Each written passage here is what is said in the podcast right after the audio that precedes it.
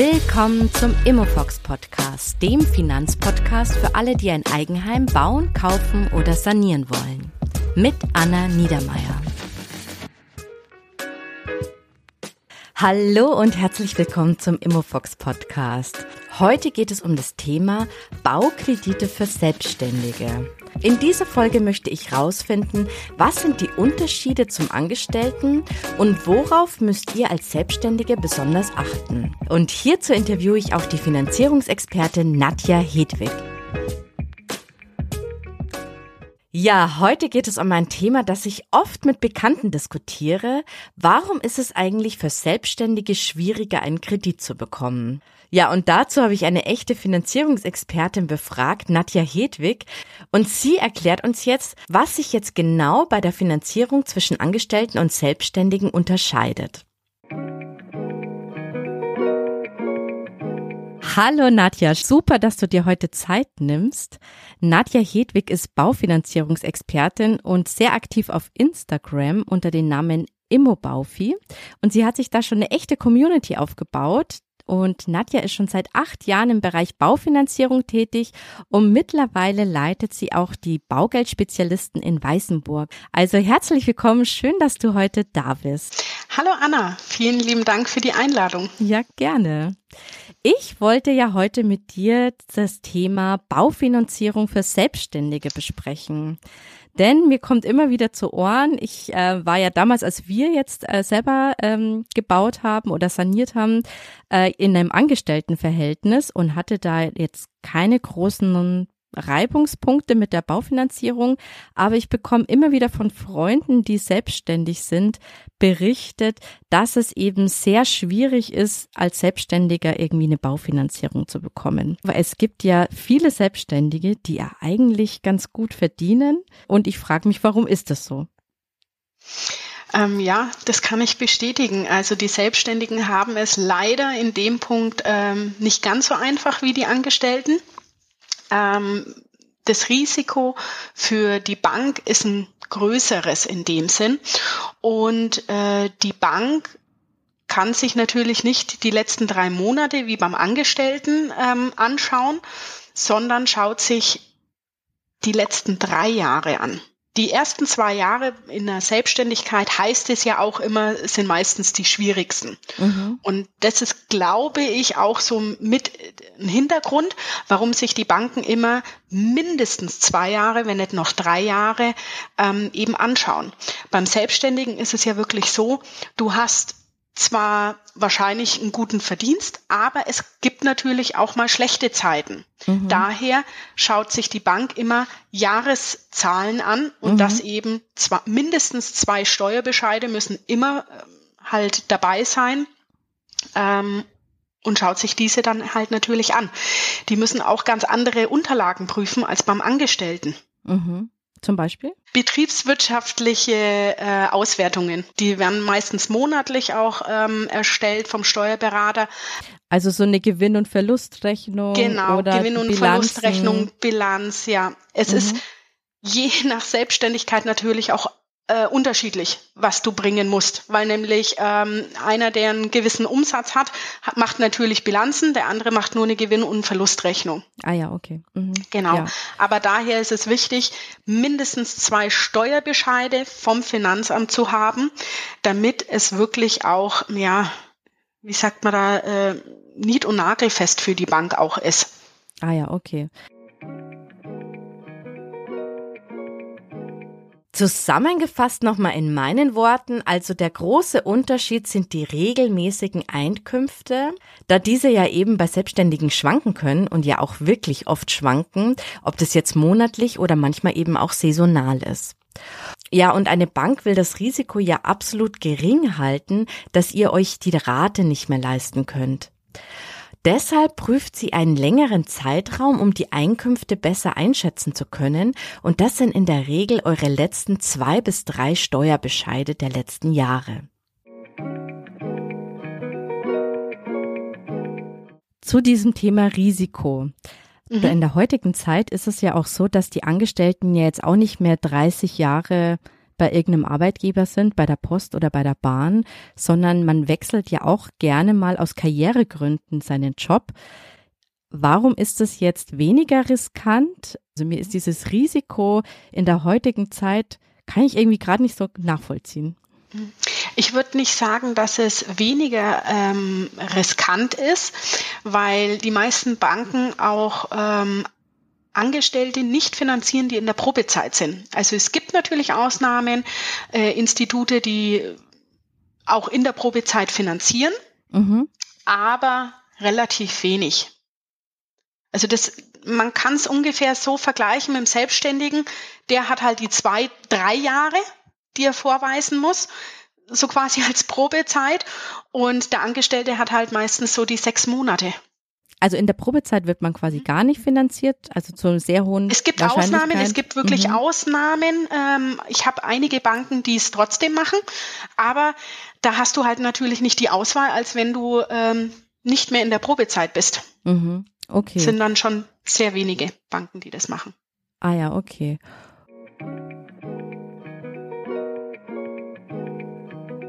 Also im Prinzip ist es einfach eine längere Probezeit für Selbstständige, denn Angestellte bekommen bis auf wenige Ausnahmen auch kein Kredit in der Probezeit. Und so ist es eben auch bei den Selbstständigen. Während einer Existenzgründung gibt es in der Regel keinen Baukredit, aber wenn die ersten drei Jahre erfolgreich waren und ihr euch ein regelmäßiges Einkommen aufgebaut habt, dann ist es eben möglich, eine Baufinanzierung zu beantragen. Und dann habe ich noch eine Frage bei diesen Selbstständigen. Gibt es da einen Unterschied, ob ich jetzt ein ähm, Solo-Selbstständiger bin oder ein Freelancer oder wenn ich jetzt ein Unternehmer bin? Also wenn ich als ein GmbH-Geschäftsführer bin, dann zahle ich mir ja eigentlich auch ein monatliches Gehalt aus und bin da ja quasi angestellt.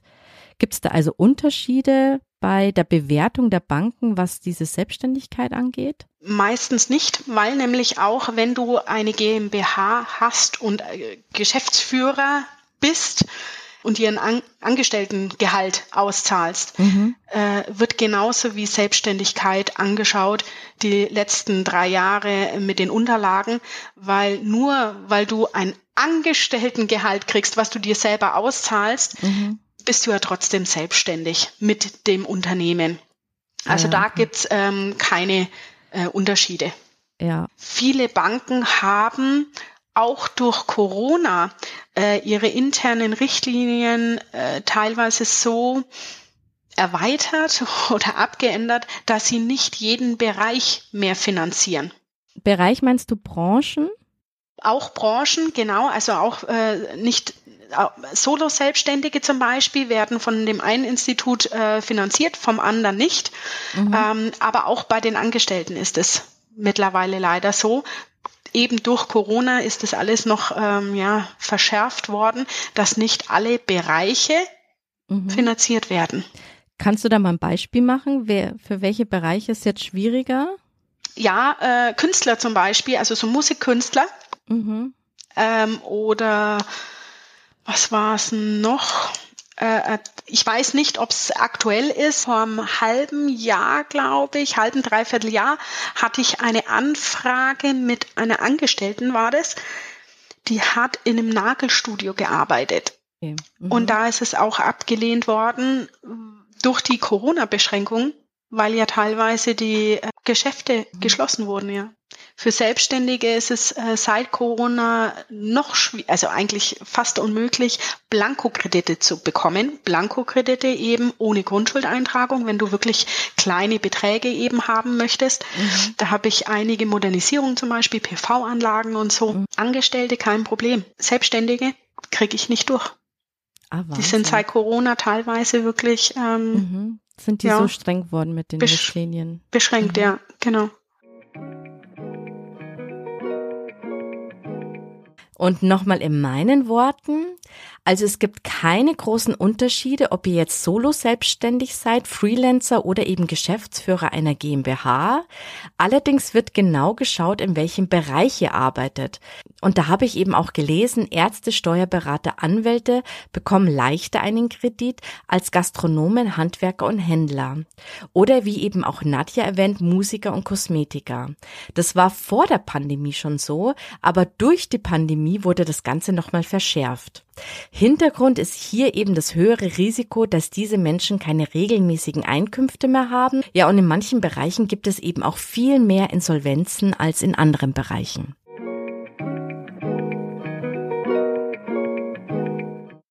Und wenn ich das jetzt vergleiche, ich habe jetzt quasi das gleiche Haus, das äh, gleiche Einkommen im Jahr, mhm. gleiches Jahreseinkommen, mhm. Kriegt ein Selbstständiger dann schlechtere Zinsen als ein Angestellter, wenn alle anderen Faktoren quasi identisch sind? Es kommt wieder aufs Institut an. Also das mhm. sind immer interne Richtlinien, sag ich jetzt einmal, von Bank zu Bank. Manche Banken machen gar keine Selbstständigen im Moment, die haben es ausgeschlossen, andere äh, machen es trotzdem. Genauso mit dem Zins ähm, gibt Banken, die einen Zinsaufschlag haben, wenn man selbstständig ist. Andere Banken machen keinen Unterschied. Also das ist immer je nach Bank und Philosophie, sage ich jetzt einmal, unterschiedlich. Also da kann man nicht alle über einen Kamm scheren. Mhm. Deswegen ist der Vergleich natürlich mit den Banken auch ähm, gut und rentiert sich immer.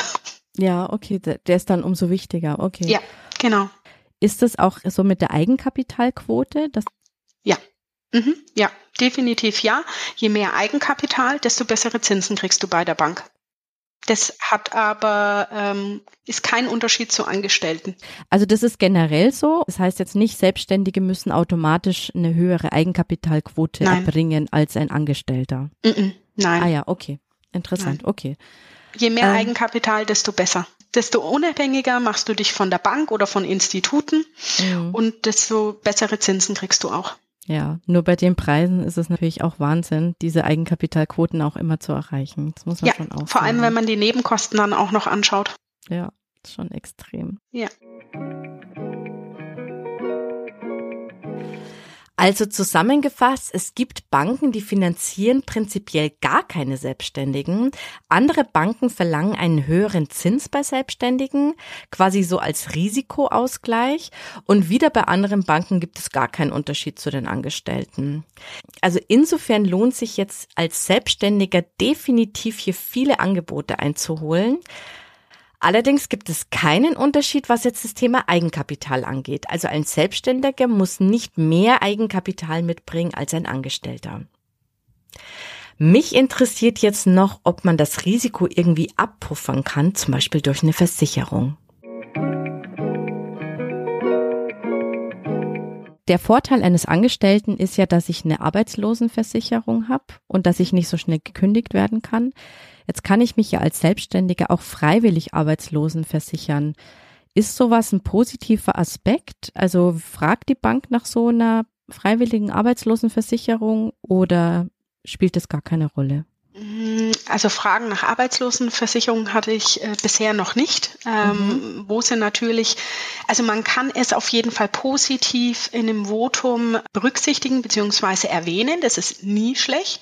Mhm. Beispielsweise, es sind wirklich knappe Geschichten, wo es wirklich monatlich sehr knapp ausschaut, sind solche Versicherungen, vor allem eine Risikolebensversicherung, äh, könnte es Zünglein an der Waage bedeuten und ähm, eine positive Genehmigung dann mhm. erwirken. Also das auf jeden Fall. Das ist aber beim Angestellten dann genauso. Mhm. Manche Banken sagen einfach, wenn es wirklich ausgelegt ist, nur auf einen Arbeitnehmer oder eben einen äh, Selbstständigen, mhm. ähm, sind solche Sachen vor allem für knappe Geschichten immer positiv. Mhm. Okay. Und das kann wirklich auch zu einer positiven Entscheidung führen. Mhm. Also eine Risikolebensversicherung kann das Risiko gegebenenfalls eben abpuffern. Und ich habe eben auch erfahren, dass eine Berufsunfähigkeitsversicherung positiv gewertet wird. Ja, und das Risiko kann auch reduziert werden, wenn ihr noch einen zweiten Darlehensnehmer integriert, der eben angestellt ist und ein regelmäßiges Einkommen hat. Zum Beispiel eben euer Ehepartner. Ja, und was soll man jetzt machen, wenn die letzten Jahre nicht so ideal gelaufen sind, also die Einkünfte nicht passen? Und wenn es nicht passt, soll ich dann noch einen Nebenjob annehmen, so ein Angestelltenverhältnis habe und das parallel dann meine Selbstständigkeit mache? Hm, wenn es nicht passt. Ich glaube, das muss wirklich jeder für sich selber dann entscheiden. Will ich unbedingt das Haus oder so ein großes Haus mhm. oder tut's vielleicht anstatt 200 150 oder 120 Quadratmeter. Also mhm. muss ich mitten in der Stadt wohnen oder vielleicht am Rand, ähm, mhm. dass man da vielleicht so auch Kompromisse mhm. macht, beziehungsweise einfach vielleicht dann doch noch mal ein, zwei Jahre länger wartet und äh, mehr Eigenkapital anschafft. Mhm. Also ah, es ja, gibt okay. wirklich verschiedene Wege. Ich meine, klar, durch einen Nebenjob hast du mehr äh, Geld im Monat übrig und könntest das auch noch wegsparen. Mhm. Ja, stimmt. ja. Wenn du jetzt Selbstständigen einen Tipp geben könntest, gibt es da irgendwelche Tipps und Tricks, wenn man selbstständig ist und sich trotzdem sein Eigenheim finanzieren möchte, auf was man achten sollte? Also genügend Eigenkapital aufbauen. Das sage ich aber jedem. Okay. Das sage ich jedem. Also wirklich Eigenkapital aufzubauen. Ähm, ein guter Tipp zum Beispiel ist auch äh, Haus auf Probe. Wenn mhm. du jetzt zum Beispiel in einer Mietwohnung bist und beispielsweise 1000 Euro Miete hast oder 700, ist ja wurscht, mhm. machen wir mal 1000, mhm. damit wir einfach glatte Zahlen haben. Und du dir jetzt aber ein Haus für 500.000 oder, oder 450.000 mhm. kaufen musst, ähm, hast nicht ganz so viel Eigenkapital und musst halt doch eine gewisse Summe noch finanzieren. Mhm. Ähm, und du würdest beispielsweise 2000 oder 2500 Euro monatlich für die Finanzierung zahlen müssen. Nur für die Finanzierung. Mhm. Nur für die Finanzierung. Dann würde ich dir empfehlen, 1000 Euro Miete, den Differenzbetrag zur Finanzierung würde ich dann wegsparen, jeden Monat. Mhm. So siehst du zum ersten, kannst du es dir leisten, schaffst du es überhaupt so viel wegzusparen mhm. beziehungsweise zu zahlen, mhm. weil spätestens in der Finanzierung kannst du nimmer sagen, okay, ich mache jetzt einen Huni oder, oder 300 Euro weniger im Monat. Mhm. Ähm, so kannst du dich selber dann auch ein bisschen kontrollieren. Also Haus auf Probe heißt dann für dich quasi Probe im Kopf. Genau, Probe im Kopf. Ich miete mir nicht jetzt das gleiche Haus und mit der gleichen Rate auf Probe, sondern ich habe das Haus, also die Rate quasi im Kopf und spare genau. mir nur diesen einen Anteil schon als genau. Eigenkapital genau. an. Genau, weil Verstanden. mittlerweile sind wir halt auch äh, ja bei deutlich über 1000 Euro in, im Monat meistens. Ähm, als, allein bei der Finanzierungssumme eben, wenn die so hoch ja. ist. Daher würde ich das auf jeden Fall jedem aber wirklich jedem mhm. empfehlen, da einfach äh, die Differenz dann wegzusparen. Sich vorher schon zu informieren, was kann ich mir leisten mit meiner Wunschrate, weil dann bist du auch nicht, äh, mhm. sag ich jetzt einmal, auf falscher Objektsuche. Das ist, glaube ich, ein ganz wichtig, ja, ein ganz wichtiger Punkt, sich das vorher mal auszurechnen. Was ja. kann ich mir eigentlich leisten? In welcher Range kann ich überhaupt suchen? Genau. Weil sonst genau. ähm, kommt man so unter so einen Zugzwang. Ja, und vor allem ganz viele die sich informieren, die sind schon, ehrlich gesagt, teilweise schockiert, wie hoch die Raten ausfallen. Und dann wissen sie, okay, sie müssen halt irgendwo vielleicht Kompromisse eingehen oder abspecken. Ja, und zu dieser Rate kommen ja immer auch noch diese äh, tendenziellen höheren Bewirtschaftungskosten. Die vergisst genau. man ja immer ein bisschen, weil man bleibt ja. ja nicht in seiner aktuellen Mietwohnung quadratmetermäßig, sondern man will sich ja tendenziell immer ein bisschen vergrößern. Und so hm. steigen jetzt vor allem mit den Energiepreisen ja dann ja. auch die Bewirtschaftungskosten. Und die müsste man ja quasi auch auf Probe sparen. Mm, ja. Dann hat man ja quasi noch einen höheren Betrag, den man im Monat genau. schon mal wegsparen muss. Ähm, ja. Und dann habe ich noch schneller Eigenkapital. Genau, also es hat nur Vorteile, wenn man ja. das macht. Also das ist so mein üblicher Tipp, wirklich da wegzusparen. Und für Selbstständige, ja, wenn Sie in eine Finanzierung gehen wollen, schaut, dass ihr mindestens zwei Jahre, wenn nicht drei Jahre eben einen guten Lauf hattet, weil mhm. ist ein Jahr dabei, was äh, nicht so toll war und der Corona Durchschnitt genommen Beispiel. wird. Ja. Genau. Und äh, der Durchschnitt dann dadurch minimiert wird, mhm. kann es auch knapp werden.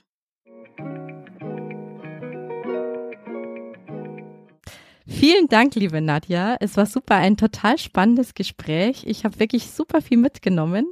Auch mit diesem Haus auf Probe, dass man schon mal die Rate sich wegspart, fand ich ein super Tipp. Und da können die Hörer sich ja gleich mal damit anfangen. Das kann man ja gleich am nächsten Monat schon mal umsetzen. Definitiv. Je schneller, desto besser. Ja, genau. Okay, also vielen Dank. Bis dann. Mach's gut. Danke. Tschüss. Tschüss. Also nochmal zusammengefasst. Ja, als Selbstständiger ist es in der Tat mit mehr Aufwand verbunden, einen Kredit zu bekommen. Ihr müsst viel mehr Unterlagen einreichen, unter anderem die letzten zwei bis drei Steuerbescheide und die Bank prüft auch alles viel genauer. Und es gibt Branchen und Berufe, die es echt schwer haben, einen Kredit zu bekommen, weil sie eben ein viel höheres Insolvenzrisiko haben. Darunter fallen zum Beispiel Gastronomen und Handwerker. Zudem kann es bei manchen Banken sein, dass Selbstständige auch noch höhere Zinsen zahlen müssen als Angestellte. Ja, und das Risiko kann eben durch Sicherheiten abgepuffert werden, zum Beispiel eine Risikolebensversicherung, ja, oder eben, dass ein zweiter angestellter Darlehensnehmer, zum Beispiel der Ehepartner, noch in den Vertrag integriert wird. Wichtig ist auch noch das Timing. Während der Existenzgründung bekommt man in der Regel keinen Baukredit, sondern erst, wenn ihr eben zwei bis drei erfolgreiche Jahre vorweisen könnt, in der ihr ein regelmäßiges Einkommen für euch erwirtschaftet habt. Ja, das war die Folge zum Thema Baukredite für Selbstständige. Wenn ihr hier noch mehr wisst oder auch persönliche Erfahrungen gemacht habt, dann schreibt mir gerne eine Nachricht. Meine Mailadresse findet ihr in den Show Notes. Ich könnte nämlich auch bei Gelegenheit hier mal ein Update machen, denn ich finde es echt ein spannendes Thema. Wenn euch jetzt diese Folge gefallen hat, dann teilt sie doch gerne mit Freunden, die auch gerade über das Thema Haus und Wohnung kaufen nachdenken. Und wenn ihr jetzt überlegt, uh, wie viel können wir uns überhaupt leisten, dann hört euch doch gerne die Folge 6 an. Und in der Folge 7 erfahrt ihr, wie viel andere monatlich verdienen, die eine Baufinanzierung schon abgeschlossen haben. Wer keine frische Folge verpassen will, der kann auch gerne meinen Kanal abonnieren. Und natürlich freue ich mich total über eine gute Bewertung bei Apple und Spotify.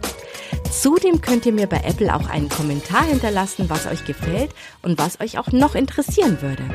Ja, also bis zum nächsten Mal. Ich freue mich auf euch. Bis dann. Ciao.